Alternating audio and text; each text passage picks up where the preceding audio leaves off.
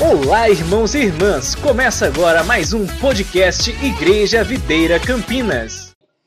Nesses dias, queridos, nós estamos ministrando sobre o reino e a volta do Senhor. Eu compartilhava na sexta-feira que o Senhor, ele nos salvou com um propósito. Sabe, Deus, quando ele nos salvou, ele tinha um propósito em nos salvar.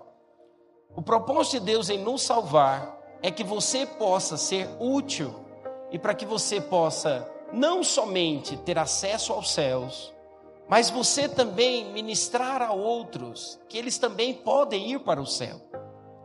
Sabe, queridos, e o Senhor deseja para as pessoas que possamos ser esse instrumento. Uma vez que você fala do amor de Deus para as pessoas, quando você compartilha de Cristo para as pessoas, você está dizendo para elas: olha, Jesus está voltando. Assim como um dia o Senhor veio, e ele veio com um propósito. Cristo ele veio com o propósito de resgatar o homem e de levar esse homem a ter de volta comunhão com Deus. Muito importante que você entenda isso.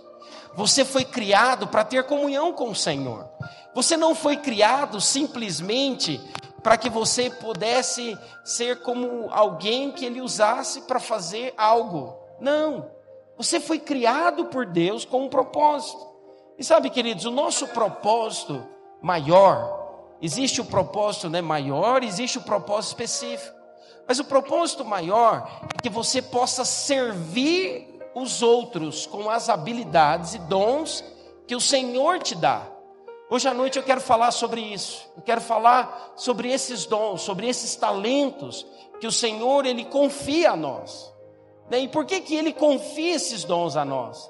Mas eu quero te dizer ele te salvou para que você possa servir, servir com aquilo que Deus tem dado nas suas mãos. Mas também ele te salvou para que você possa ter comunhão com ele e para que você possa desenvolver o caráter de Cristo em tudo aquilo que você faz. Esse é o propósito de Deus. Deus, ele tem um propósito específico para as nossas vidas. E quando você descobre esse propósito, e quando esse propósito se une ao propósito maior de Deus, então nós nos tornamos plenos. Sabe, então você alcança satisfação. Tem tantas pessoas que às vezes elas procuram satisfação, prazer, realização em tantas coisas. Mas eu quero te dizer uma coisa.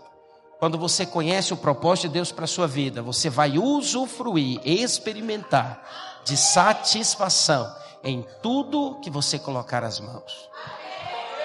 Sabe, o mundo existe um prazer.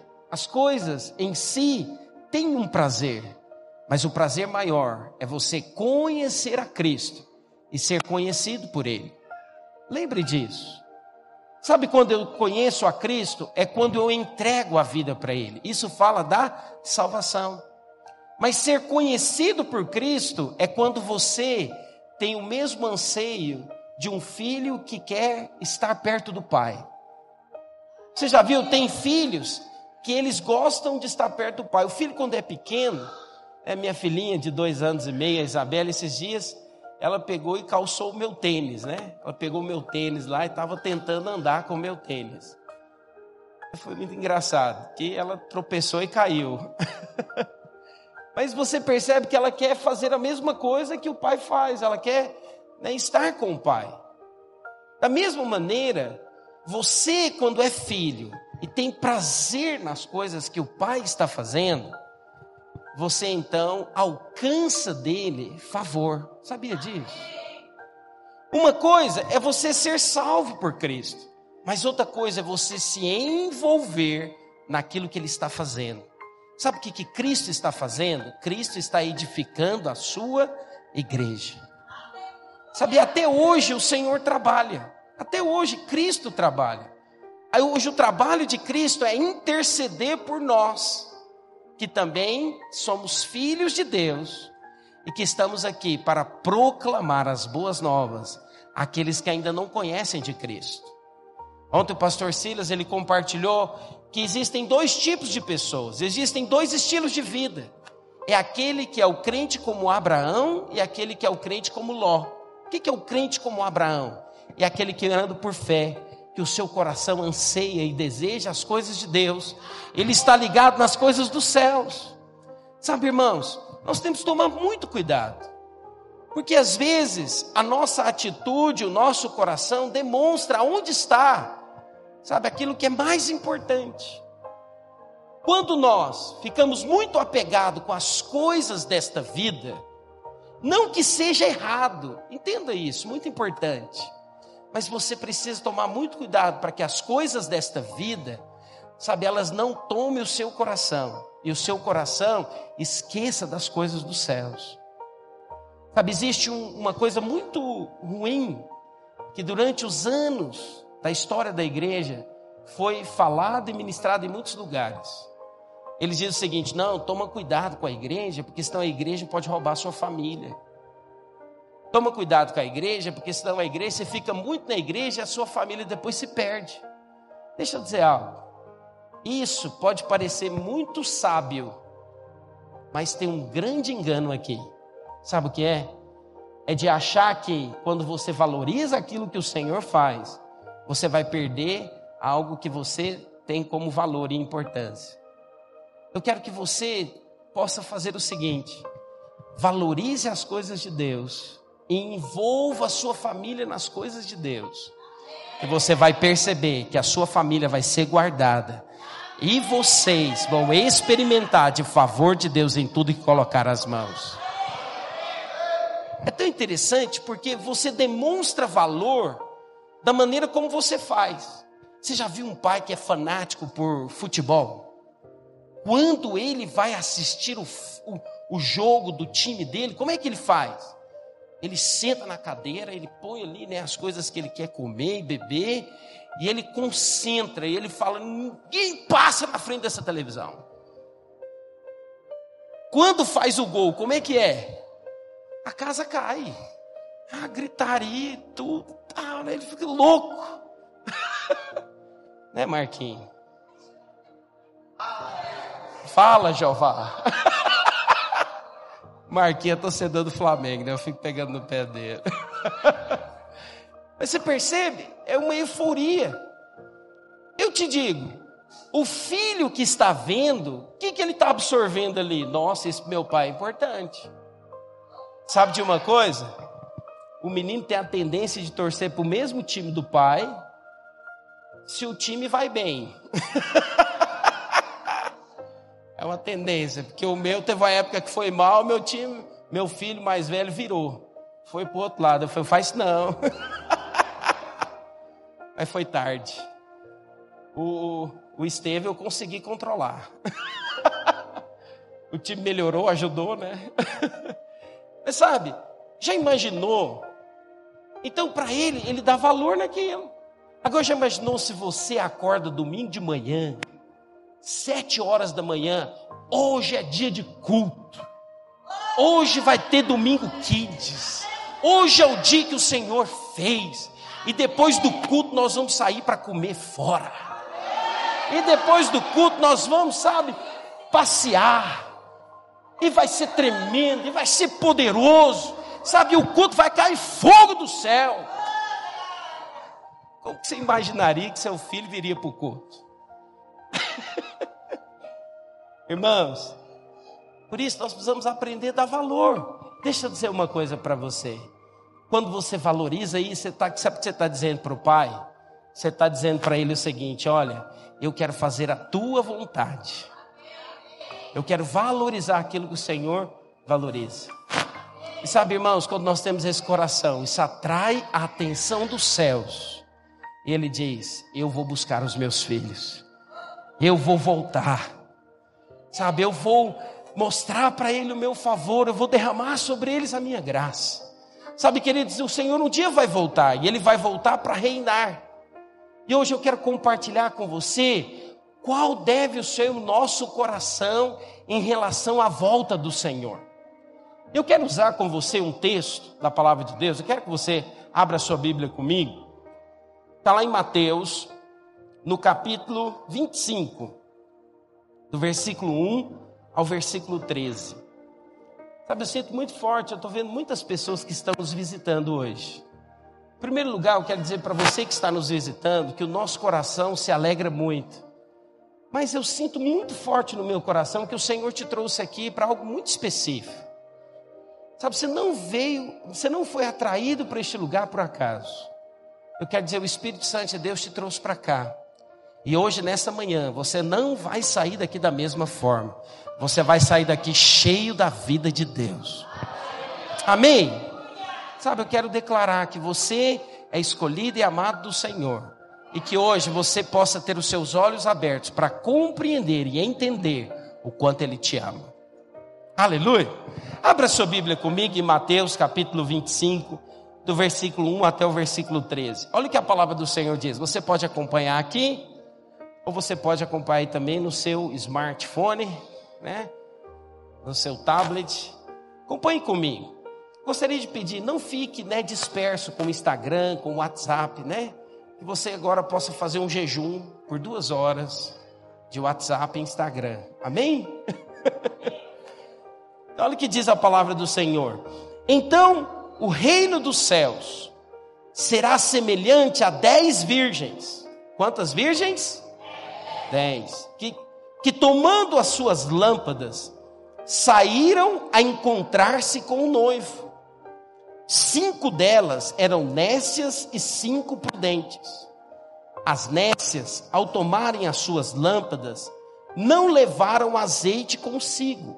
No entanto, as prudentes, além das lâmpadas, levaram azeite nas vasilhas. Mas, e tardando o noivo, foram todas tomadas de sono e adormeceram. Mas à meia-noite ouviu-se um grito: Eis o noivo, sai ao seu encontro. Então se levantaram todas aquelas virgens e prepararam as suas lâmpadas. E as nécias disseram às prudentes: Dai-nos do vosso azeite, porque as nossas lâmpadas estão se apagando. Mas as prudentes responderam: Não, para que não nos falte a nós e a vós outras, e diante aos que o vendem e comprai-o. E saindo elas para comprar, chegou o noivo. E as que estavam apercebidas entraram com ele para as bodas, e fechou-se a porta. Mais tarde chegaram as virgens nécias clamando: Senhor, Senhor, abre-nos a porta.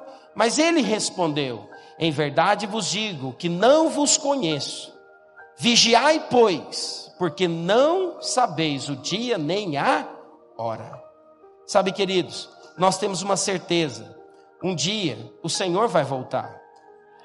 Nós temos uma garantia em Atos capítulo 1. Os varões que estavam ali nos céus, os anjos, falaram: Olha, da mesma maneira como ele subiu, ele também um dia vai voltar. E nessa parábola que Jesus estava contando para os seus discípulos, que estava falando às multidões, ele estava dizendo: Olha, um dia o noivo ele vai vir. E ele não vai, ele não avisou, ele não deixou registrado o dia nem a hora. Porém, ele conta que existiam dez virgens. E é muito importante que você entenda que essas dez virgens, elas se referem a cristãos a cristãos de todos os tempos, de todas as épocas, tanto do passado, do presente, aqueles que ainda virão a crer em Cristo Jesus. Então, essas noivas se referem a cristãos. Então, eu e você, diante de Cristo Jesus, nós somos como noiva. E é muito importante que você entenda. Quando você lê em Apocalipse capítulo 5, você vê que Jesus ele vai se casar com a sua igreja. A igreja não é esse prédio, a igreja somos nós. Uma vez que Cristo morreu, ele veio habitar dentro de nós, e nós hoje somos a igreja do Senhor. E ele então vai vir para se casar conosco. E ele então deseja que eu e você possamos participar desta festa. Então, uma vez que eu o recebo como Senhor e Salvador da minha vida, eu sou salvo. Agora, reinar com Cristo Jesus e participar com Ele das bodas do Cordeiro, envolve você estar preparado. Olha que interessante. Em muitos lugares, as pessoas elas ficam focadas na salvação. A salvação é o início de todas as coisas. Uma vez que você confessa Jesus, você pode ter a certeza de que você vai morar nos céus com Ele. Porém, o Senhor, quando Ele vier para reinar sobre a terra e estabelecer o seu reinado durante mil anos, vai participar deste reinado somente aqueles que estão preparados. Quem são aqueles que estão preparados? São aqueles que são considerados como prudentes. Hoje eu quero focar com você nessas duas expressões. Existiam cinco virgens que eram prudentes, e existiam cinco virgens que eram nécias. O que, que tinha na vida daquelas que eram prudentes? Nós percebemos que elas tinham azeite sobrando. Você percebe claramente que elas tinham azeite, não somente para a lâmpada que elas carregavam, mas elas tinham também para repor. É, quantos aqui já foram na fazenda ou lembra da lamparina? Quem já ouviu falar de lamparina? Os jovens, os jovens sabem o que é lamparina?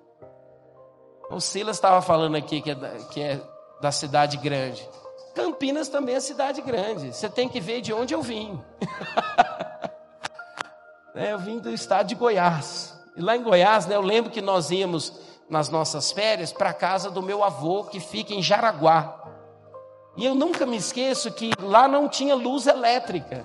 Então, o que mantinha a casa acesa eram as lamparinas. Ela é como que um, um recipiente, né? ela é um, como eu posso dizer? É um objeto que tem uma base, né? e nessa base tem ali maneira de você colocar querosene, geralmente você coloca querosene, e tem uma, um pavio que fica, né? Você risca com fósforo e acende. E acontece que quando acaba o querosene, você repõe o querosene para que a lâmpada, a luz, né, continue propagar. Da mesma maneira, essas virgens, elas tinham lâmpadas nas mãos. E nada na palavra de Deus é fora de um contexto não tem um significado. Tudo tem um significado. Eu quero ver com você alguns significados que estão contidos aqui nessa parábola. Em primeiro lugar, eram dez virgens. Sabe, o número 10, ele representa a perfeição e a completude humana. Tem alguns números que você precisa entender quando você for ler a palavra de Deus, você vai perceber que isso traz um novo significado e relevância quando você lê. O número 3, por exemplo, ele fala da perfeição e a completude de Deus. Deus é Deus Pai, Deus Filho, Deus Espírito Santo. O número 7 fala da perfeição e completude da ação de Deus no tempo. Deus fez todas as coisas em seis dias e no sétimo ele descansou. Então, o número 7 fala da ação completa de Deus no tempo. O número 10 fala da, perfe... da perfeição e a completude do homem. E o número 12, por isso nós temos 10 dedos das mãos, 10 dedos dos pés. Olha que interessante, o número 12 fala da perfeição e a completude da ação de Deus na eternidade. Por isso que a Nova Jerusalém, tudo é 12. Né? São 12 tribos, são 12 elementos que ele vai usar, né, que estarão contidos na Nova Jerusalém, tudo se refere a doze. Isso fala da eternidade. Quem são as virgens? As virgens são os cristãos. Muitas pessoas às vezes ele tem a ideia e acha que a virgem Nécia é o falso cristão. Não, não é o falso cristão. Ou é aquele que se diz cristão, mas não é. É, aquele que de fato nasceu de novo tem uma característica muito preciosa na vida dele: é que ele não deseja mais, ou ele não quer viver mais na prática do pecado. Você consegue discernir claramente quando alguém nasceu de novo e quando alguém não nasceu de novo. Ele fez uma mera confissão da sua boca. É que aquele que nasceu de novo, ele quer mudança. Não significa que ele não erra. É como uma criança quando ela nasce, ela tem as duas pernas para que ela possa correr. mas ela só começa a correr depois de um tempo. Da mesma maneira também, quando eu e você nascemos em Cristo Jesus e nós vamos crescendo em Cristo, o que, que vai acontecendo? Tudo aquilo que é do velho homem, da natureza caída, ele vai deixando de lado, ele vai sendo trocado pela nova natureza que é celestial. Por isso, você não muda ninguém na força, na marra. Você que é pai e mãe, já tentou mudar o seu filho na força, na marra? Você tem até um certo êxito. Mas quem de fato muda a vida das pessoas é quem? É o Espírito Santo.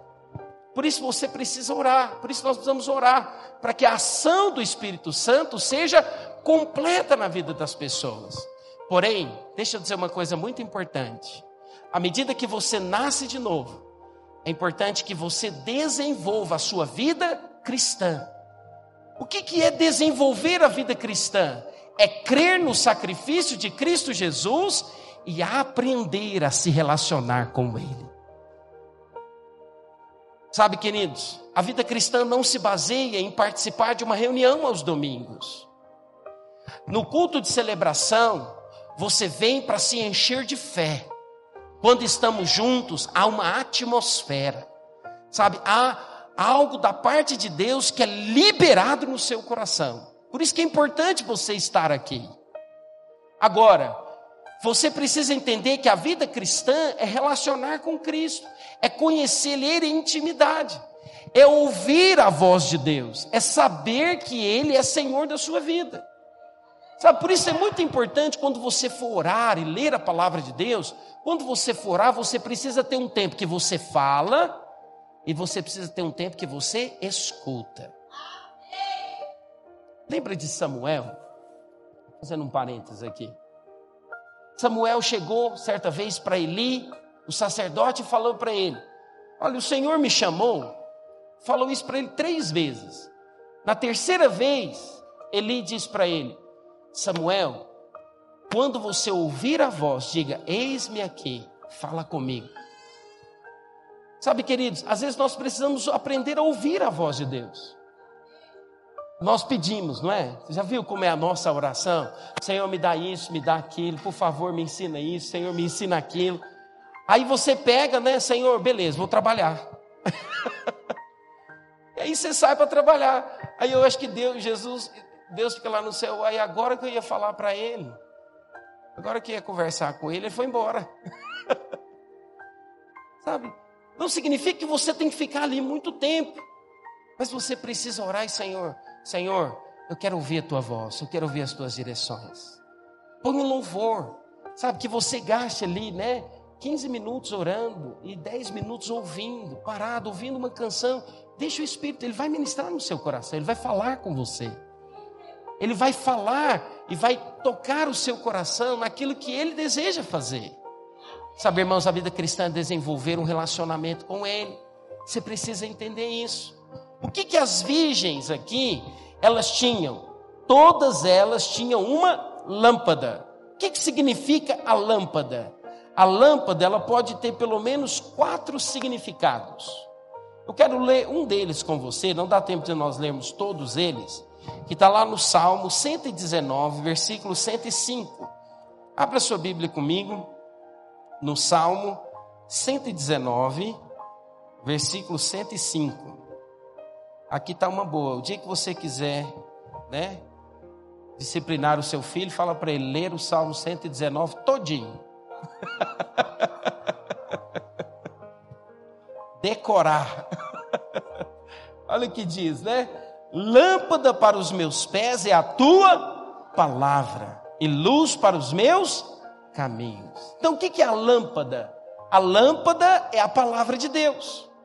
Mas a lâmpada também é a palavra profética que Deus libera sobre nós.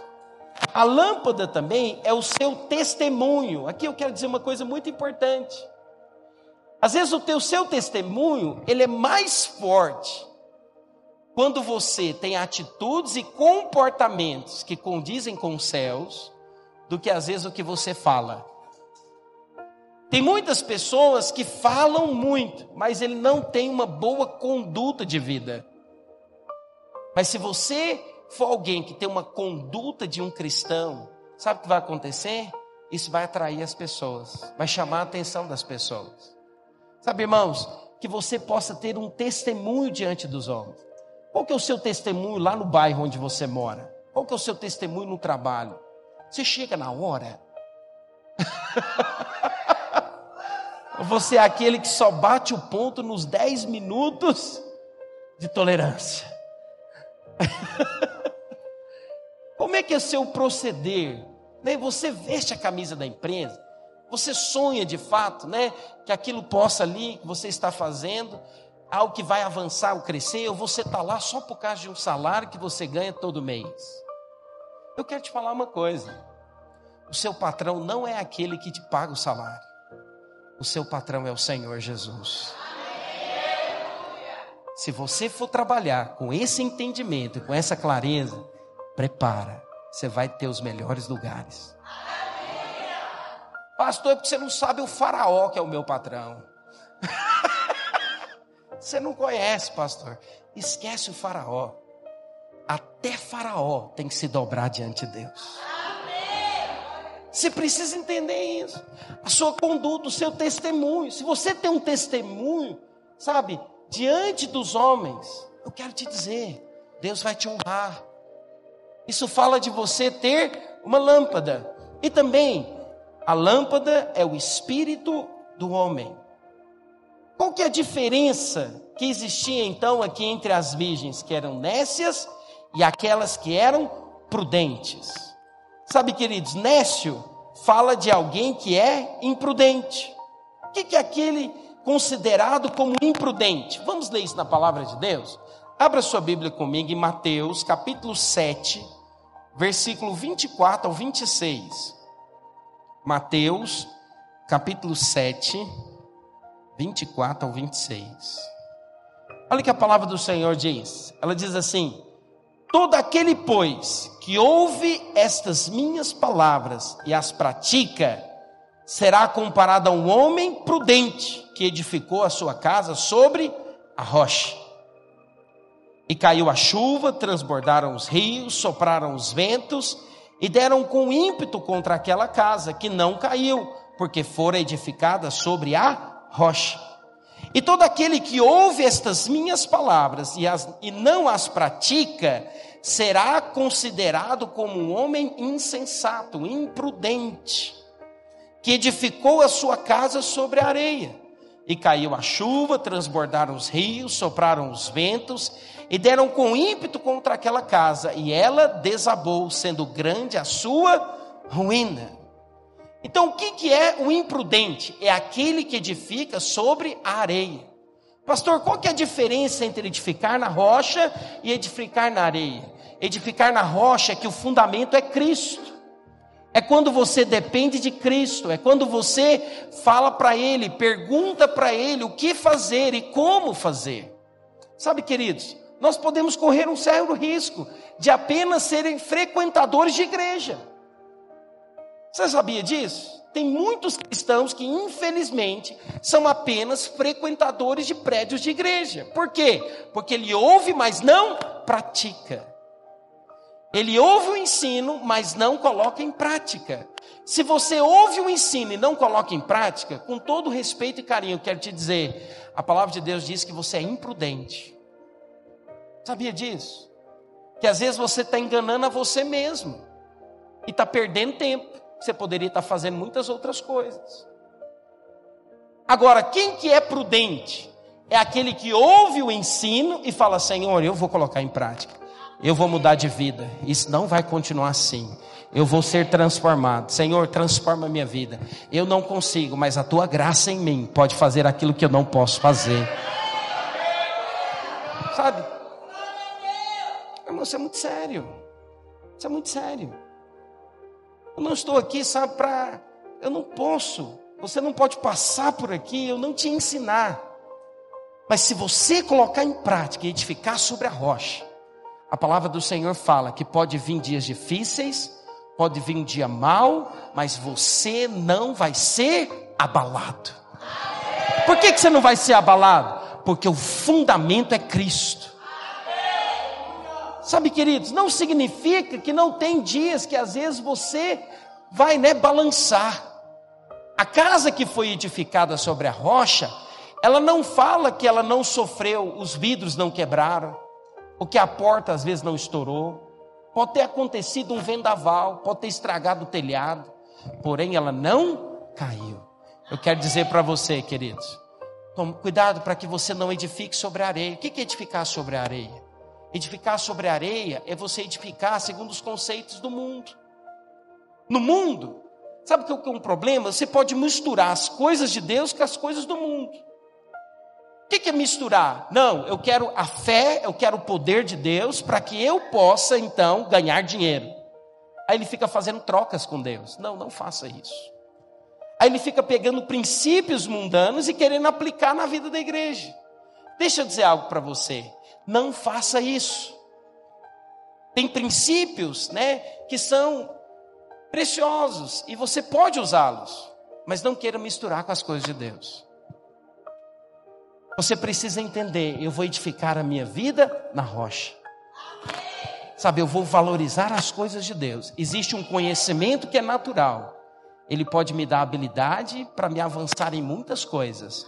Mas existe um conhecimento que é celestial e eu preciso dele para viver equilibrado e crescer rumo àquilo que é o propósito de Deus para a minha vida. E sabe o que a palavra de Deus está dizendo? Que aquele que é prudente, ele, no dia que o noivo vier, ele não vai ser pego de surpresa. Sabe, irmãos, nós não sabemos o dia que ele virá. Mas eu oro para que você esteja de pé. E que você seja considerado como um cristão que é prudente. Aquele que é prudente, sabe, ele não sai sem cuidar ou se precaver do que pode acontecer. A minha esposa, todas as vezes que a gente vai viajar, eu falo para ela, mas meu bem, precisa dessa mala desse tamanho? Aí ela fala: Não, eu estou levando roupa para frio e para calor. Meu bem, está um calor violento. Aí ela falou: Não, mas eu já olhei a temperatura, vai chover. Meu bem, vai chover. Não precisa. Aí ela fala: Tudo bem. Aí chega lá, chove. Faz frio. Mas como ela é prudente, está precavida, por mais que o carro fique abarrotado de malas, né? mas nunca falta nada. Por quê? Porque é prudente. Um cristão que é prudente, qual que é esse cristão que é prudente? É que ele ouve a palavra de Deus, ele coloca a sua vida, ele constrói sobre a rocha, mas também ele tem uma vasilha de azeite. O que é a vasilha de azeite? A vasilha de azeite, sabe, é a prudência. A vasilha de azeite nos fala de sermos cheios do Espírito Santo. Sabe, irmãos, nós não podemos ser aquele apenas que contém o Espírito Santo. Nós precisamos transbordar da unção do Espírito Santo. O Espírito Santo, ele habita dentro de nós. Nós nascemos de novo. O Espírito Santo hoje ele vive em nós. Porém, o desejo do Senhor é que eu e você possamos também ter uma vasilha cheia de azeite. O azeite na palavra de Deus fala da unção de Deus. Sabe o que é a unção de Deus? A unção de Deus é a capacitação de Deus para você fazer aquilo que você não consegue fazer de uma maneira natural. Eu vou te contar que momentos que você precisa dela. É quando você já pensou em todas as técnicas e todas as soluções possíveis para aquele problema. É naquele momento que você fala: Eu vou usar o azeite. É naquele momento que você diz: Agora, Senhor, que a tua unção venha e quebre cadeias espirituais, libere tudo aquilo que eu não consigo fazer. A unção de Deus é para você fazer o impossível. E eu quero te falar uma coisa. Ele, que é especialista em fazer o impossível, deseja que cada um de nós possamos usar aquilo que está disponível para nós. A unção de Deus está disponível para nós. Nós precisamos aprender a ter esse azeite em vasilhas. Por quê, queridos? Porque o dia que ele voltar, o dia que nós estivermos em momentos difíceis, nós vamos poder experimentar do poder de Deus. E sabe de uma coisa? quando o poder de Deus se manifesta, não há nada, nem ninguém que possa duvidar do poder dele. Sabe, queridos, mas o texto também diz que essas virgens, elas adormeceram. O que é adormecer? Diz que o noivo demorou muito. E então elas adormeceram. Aqui nós podemos entender que adormecer significa morte física, ou apostatar-se da fé, ou desviar-se do caminho. O que, que acontece, às vezes, com muitas pessoas? Às vezes, por causa de relacionamentos quebrados, por causa de problemas, o que, que ele faz? Ele se desvia. Você pode perguntar: aqueles que andam distante da comunhão do corpo, geralmente é porque tiveram decepção com pessoas. Eles não caíram da fé, ou não decidiram viver longe de Jesus. Eles amam a Jesus e creem em Jesus, porém não usufruem da comunhão do corpo. Por quê? Porque teve problema. Por isso, muito cuidado. Nós temos falado de unidade, porque o nosso desejo é que pessoas assim vão chegar no nosso meio. Sabia disso, irmãos? E eu quero crer, eu quero ser uma comunidade terapêutica. Eu quero ser uma comunidade de pessoas que quando eles chegarem, eles vão perceber há algo diferente nesse lugar. A vida de Deus que flui entre nós na unidade vai curar essas pessoas e trazê-las de volta à comunhão, em nome de Jesus. Você me ajuda nisso? Sabe, nós, por isso nós precisamos zelar da unidade. Agora, deixa eu dizer uma coisa muito importante para você. Você não pode deixar que nada, nada desvie você do propósito de Deus para a sua vida. Sabe, irmãos, dentro da igreja eu já tive muitas decepções. Muitas. Já tive muitos momentos que eu pensei em sair da igreja. Mas sabe o que me guardou? Foi o entendimento do seguinte: eu não vou deixar que nada me afaste da comunhão, porque essa comunhão tem poder, tem vida. Aí sabe o que eu fazia? Eu falei, eu vou procurar um lugar até onde eu, eu, eu encontro. Eu vou achar. Eu vou me aliançar. Eu vou estar junto. Mas também significa que muitos que cresceram em Cristo Jesus, pode ser que pela demora do noivo, eles já morreram, a morte física. Pode ser que na nossa geração o Senhor não volte. Mas nós precisamos morrer de que maneira? como alguém que guardou a fé até os últimos dias. E o que eu quero te explicar uma coisa muito importante. Por que, que é importante você morrer desta maneira? Porque quando o noivo vier, a palavra do Senhor fala que ele virá e tem dois aspectos da volta do Senhor. O primeiro aspecto da volta do Senhor é o aspecto invisível. Quando Jesus subiu aos céus, fala que ele subiu até as nuvens e eles não puderam ver. Das nuvens até os céus, ninguém né, pôde ver como ele subiu. Mas também o Senhor vai voltar da mesma maneira, ele vai voltar nas nuvens, e quando ele voltar nas nuvens, ele vai arrebatar a sua igreja. E aqui é uma coisa muito importante. Todos os cristãos de todas as épocas que morreram como vencedor, guardando azeite na sua vasilha, sabe o que vai acontecer? Eles serão arrebatados. Eles irão ressuscitar. E eles vão encontrar com o Senhor nos céus. Ele vai encontrar com o Senhor lá nos ares. E então ele vai voltar junto com esse exército poderoso. E ele então vai exercer o dia da justiça e ele vai vir para governar durante mil anos. Deixa eu dizer algo para você. Pergunta para o irmão que está do seu lado: você quer ser arrebatado?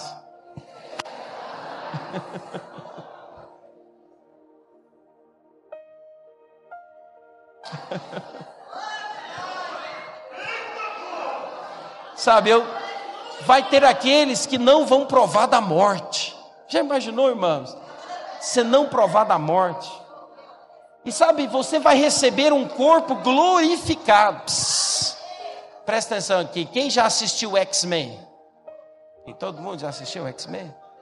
Nós vamos ser como um X-Men. Você vai receber um corpo que vai passar a parede. Você vai receber um corpo que vai voar. Então, né, você fala assim: não, eu quero visitar os Estados Unidos. Você só, puf, chegou. você vai poder ir em qualquer lugar, você não vai precisar de mais de automóvel. Você já imaginou o que é isso? Vai precisar de avião. Você vai ser, vai ter um corpo glorificado. E você vai reinar com Cristo. Você vai exercer governo e domínio. Você vai sentar na mesa do presidente. Sabe de uma coisa? Mas ele não vai governar somente sobre um país, ele vai governar sobre as galáxias, sobre o universo inteiro, que nós não conseguimos imaginar. Sabe, eu quero dizer algo para você. Se eu e você formos como aqueles que são em contemplo, vai dar certo. Mas um dia vai ter uma grande festa. O cordeiro vai vir. Agora, então, como eu e você devemos viver hoje? Como alguém que anseia, como alguém que deseja pela volta dele, mas também comprando azeite todos os dias.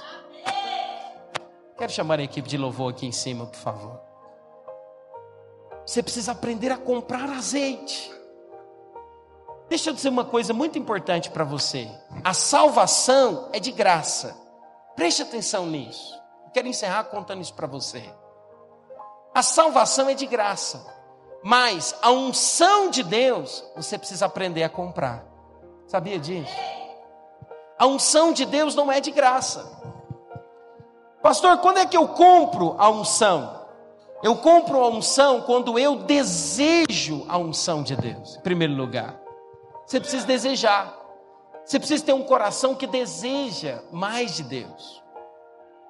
Você precisa ter um coração que anseia por mais de Deus.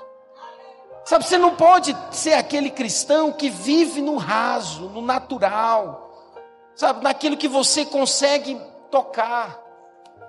Você precisa ser aquele que diz o seguinte: Senhor, eu quero que as tuas águas me levem.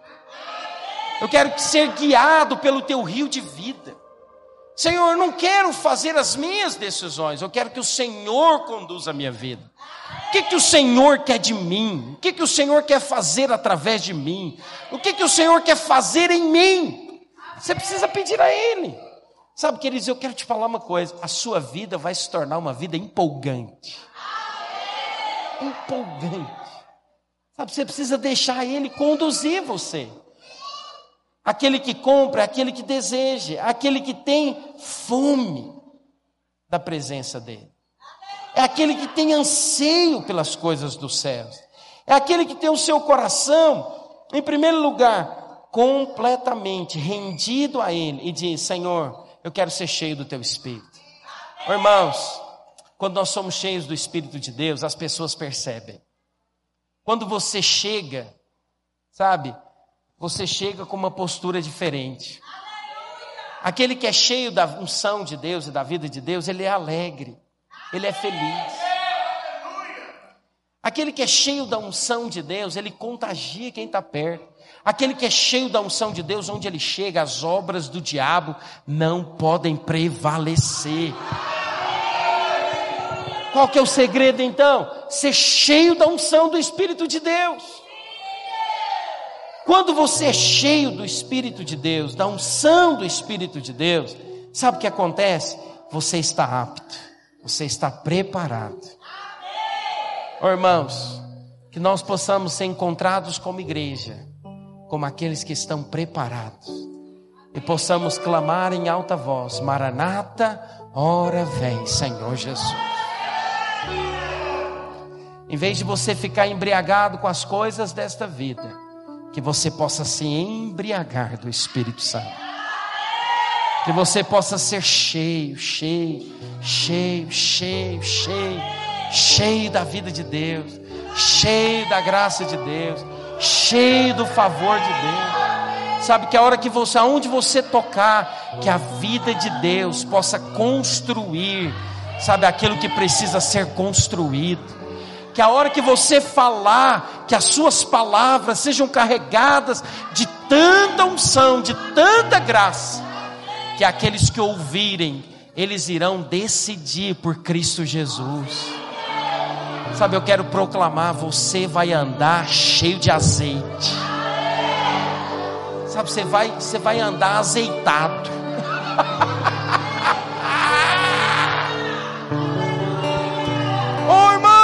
precisamos disso. Nós precisamos ser cheios do Espírito Santo, cheio da vida de Deus. Sabe, irmão, anciano falando: Maranata, Maranata, Maranata, Maranata, Maranata, Maranata, volta Jesus. Oh, irmãos, eu sei, eu sei. As pessoas, prepara, as pessoas vão falar que você é doido, virou louco, pirou a cabeça. Mas a hora que ela começar a ver a unção de Deus fluindo de você, ela vai ser contagiada e ela vai desejar também. Sabe, eu quero profetizar os seus amigos, os seus familiares, sabe, os seus funcionários, tudo aquilo que você tiver perto de você vai ser contagiado pela vida de Deus, pela glória de Deus. Irmãos, nós precisamos ser cheios do Espírito. Sabe por quê? O noivo virá. Olha o que a palavra do Senhor diz aqui. Eu quero que vocês coloquem de pé onde você está. A palavra do Senhor diz em Mateus 25, versículo 6.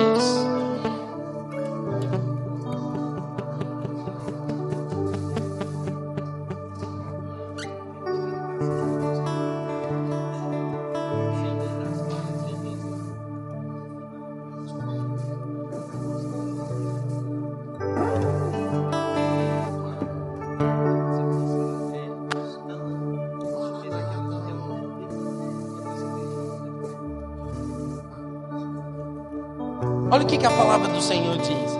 Mas à meia-noite ouviu-se um grito. Sabe, queridos, sabe que grito é esse? É o soar da sétima trombeta. Nós estamos vivendo os últimos dias. Existem muitos sinais da volta do Senhor Jesus. Que você hoje possa ser movido pelo Espírito de Deus a ter no seu coração o anseio pela volta dele.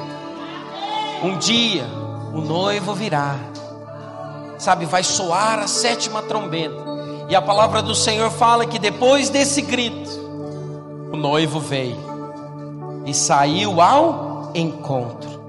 Aquelas que eram prudentes, o que, que ele fez? Ele falou: Vinde, vamos para as bodas do cordeiro. Sabe que você possa ser encontrado fiel. Mas aqui também há uma palavra de muita advertência para nós. Aqueles que foram considerados como imprudentes, a porta fechou. Sabe o que aconteceu? Eles bateram, clamaram, pediram, mas o Senhor diz: a porta fechou. Agora, somente quando passar o milênio, você vai ter a oportunidade de estar comigo. Sabe, queridos, eu não quero estar com o Senhor somente quando terminar todas as coisas, vier novos céus e nova terra. Eu quero estar com Ele e participar das bodas do Cordeiro. Quantos desejam isso também? Oh, irmãos, hoje eu quero orar por você. Sabe, hoje eu quero orar para que o Espírito de Deus possa transbordar na sua vida. Hoje eu quero orar para que o Espírito do Senhor possa derramar sobre você da sua unção do seu poder. Esse ano de 2023 será o melhor ano da sua vida. Você vai experimentar de favor de Deus, mas você vai experimentar também de muita unção de Deus fluindo através de você. Você é um cidadão dos céus. Você é o embaixador de Cristo. E aonde você chega, o reino de Deus chega. Quero que você levante as suas mãos, esquece quem está perto de você.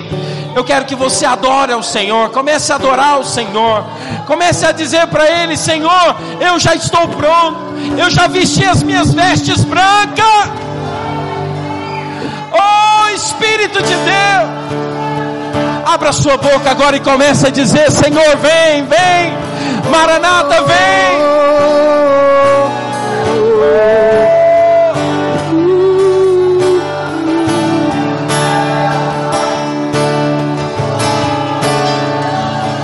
Levante as suas mãos, levante as suas mãos. minha luz, A minha salvação.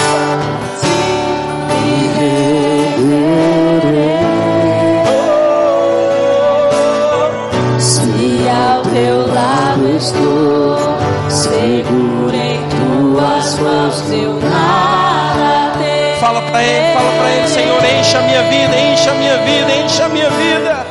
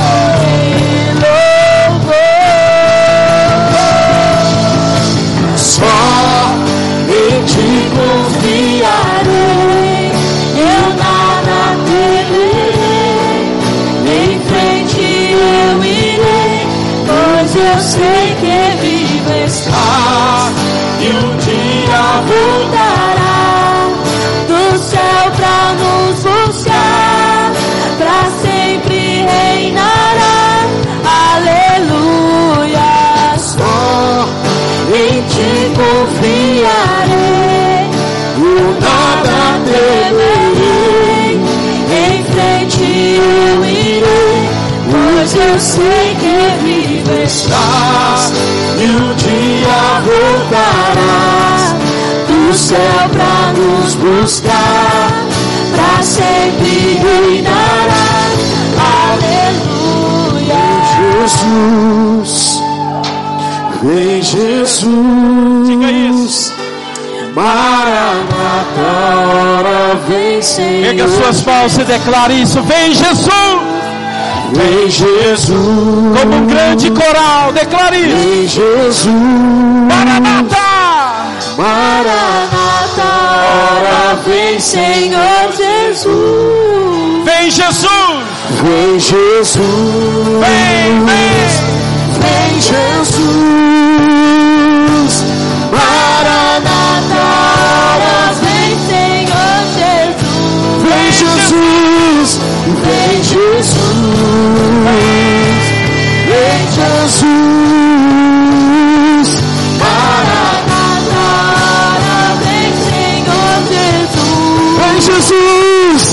vem Jesus, vem Jesus, Maranata, hora Vem, Senhor Jesus. pois só em ti, só em ti confiarei, eu nada temerei, Em frente eu irei, pois eu sei que vivo estás. Um dia Voltarás do céu pra nos buscar, pra sempre reinará.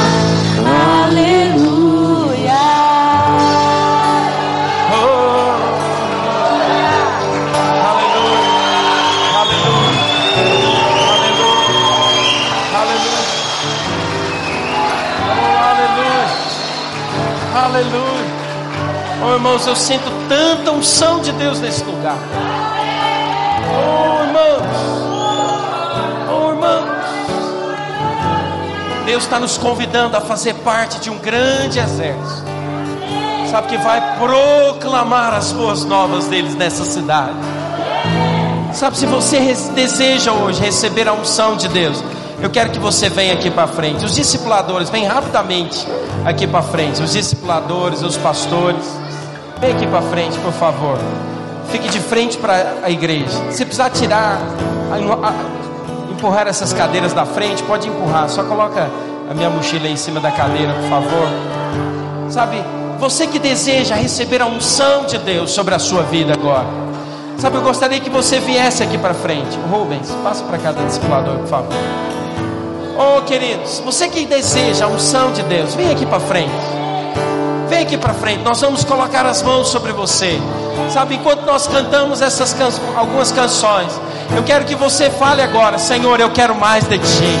Senhor, eu quero mais de ti, eu quero da tua unção, eu quero do teu poder. Senhor, eu quero fluir no teu poder sabe, os, os discipuladores, com unção, com unção, com ousadia, proclama sobre eles agora a unção de Deus. Comece a orar agora.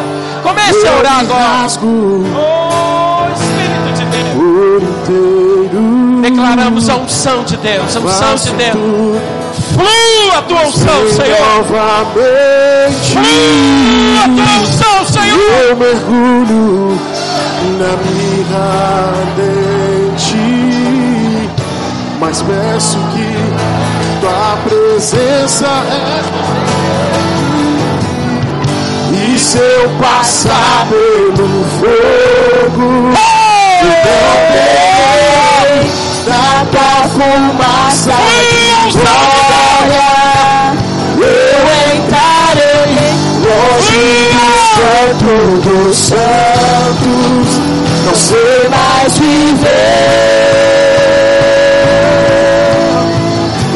passar, e se eu passar pelo fogo, não temerei. da fumaça de glória. Eu entrarei longe do santo dos santos, você mais viver.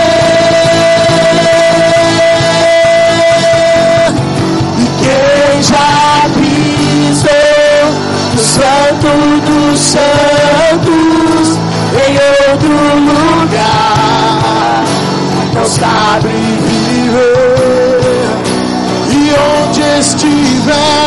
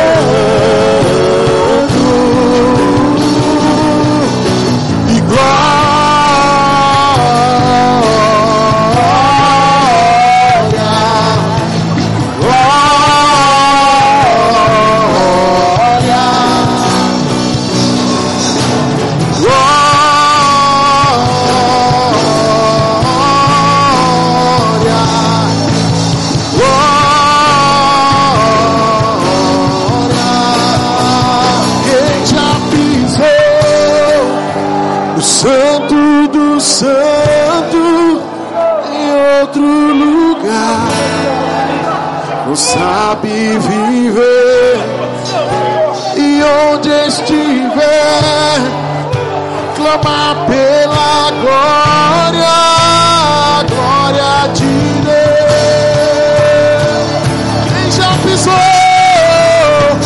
Quem já pisou no santo dos santos em outro lugar? Não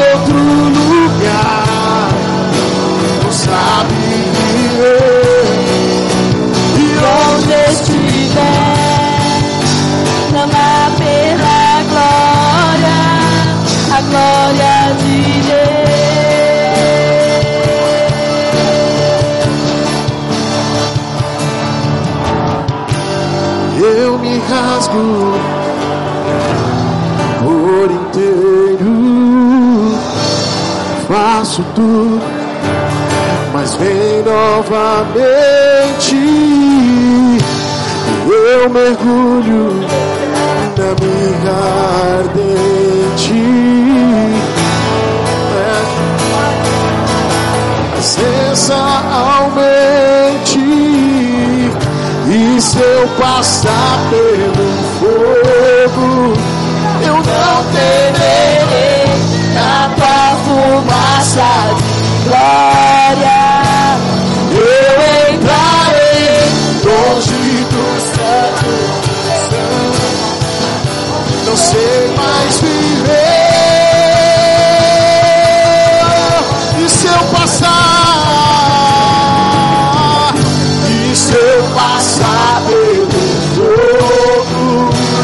não temerei Na tua fumaça de glória. Eu entrarei longe dos santos. Não sei mais viver.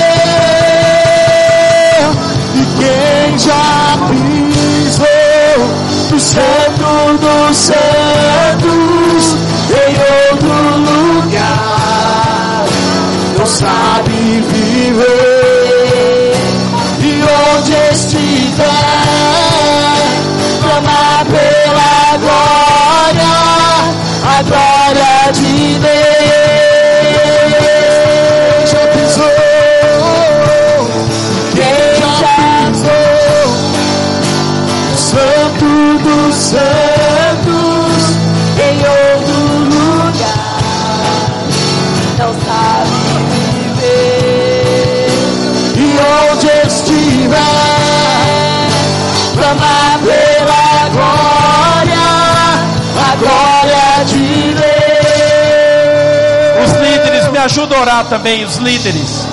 Me ajudam a orar.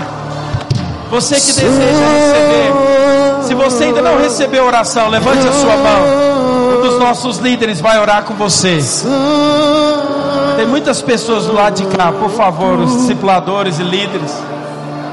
Sabe, queridos, eu quero profetizar, quero declarar hoje que você é revestido do poder de Deus para experimentar do melhor do Senhor.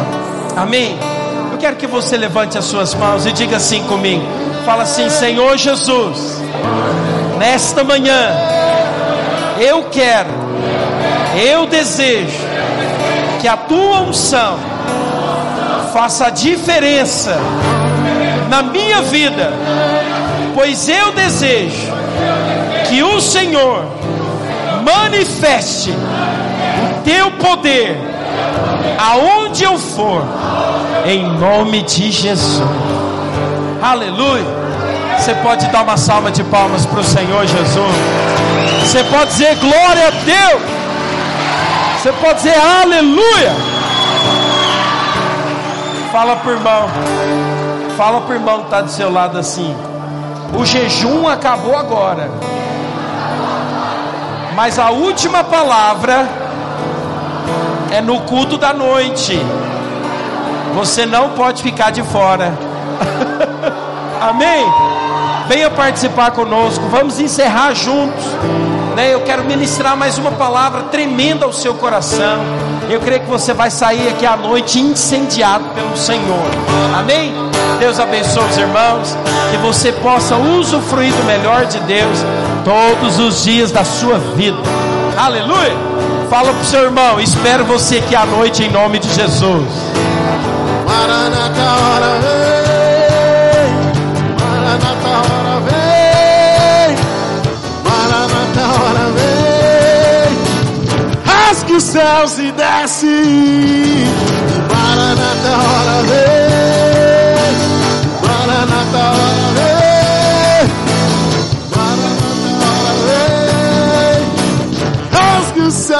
Para Paraná, hora ver.